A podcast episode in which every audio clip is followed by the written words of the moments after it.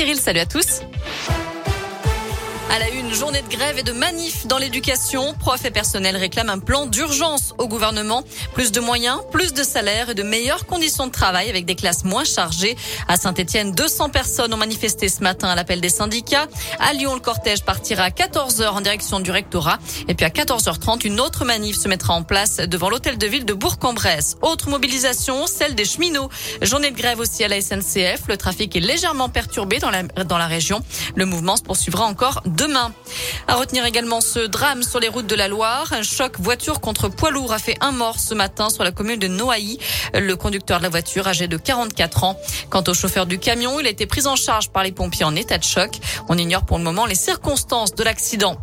Fin des perturbations sur la ligne ferroviaire Bourg-en-Bresse-Oyonnax. Un peu plus tôt ce matin, un homme a été percuté par un TER à hauteur de Césaria. Il n'a pas survécu à ses blessures. Il savait décrocher des portraits d'Emmanuel Macron dans des mairies de Lyon et de l'Ain. La Cour de cassation a cassé les condamnations de 16 d'entre eux.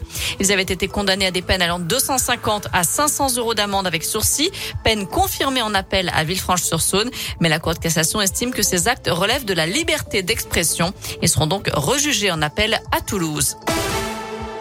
Des trains Ouigo rose, pas cher et à petite vitesse. C'est la nouvelle offre de la SNCF. Ces trains grandes lignes classiques seront lancés au printemps prochain sur le même modèle que les TGV low cost Ouigo.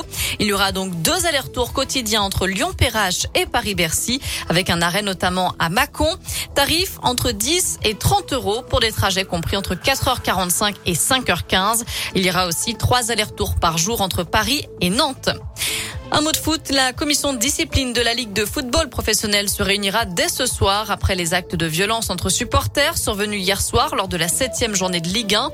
Des supporters marseillais ont traversé la pelouse après le coup de sifflet final pour en découdre avec les ultras d'Angers.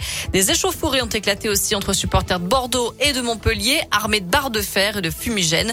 Au moins 16 Bordelais ont été blessés légèrement, dont 6 ont été transportés à l'hôpital. Une septième journée de Ligue 1 qui n'a d'ailleurs pas réussi à l'AS Saint-Etienne. Les Verts sont inclinés 3 buts à 1 à Monaco. C'est la quatrième défaite d'affilée pour les Stéphanois. Soirée morose aussi pour les Clermontois qui se sont effondrés à Rennes. Score final 6-0 pour les Bretons. De leur côté, les Lyonnais se sont imposés 3 buts à 1 face à l'Estac de 3. Voilà pour euh, l'essentiel de l'actu de ce jeudi. On jette un œil à la météo, bien sûr, pour aujourd'hui. Alors pour cet après-midi, pas de changement. On garde encore un beau soleil, du ciel bleu. Les températures sont comprises entre 20 degrés du côté de Vichy jusqu'à 23 degrés à Bourg-en-Bresse. Et puis, bah, normalement, tout ça devrait se poursuivre encore demain et après-demain. Demain, encore de belles éclaircies. Euh, il y aura peut-être un petit peu de pluie dans le week-end, mais rien de méchant, rassurez-vous. Merci.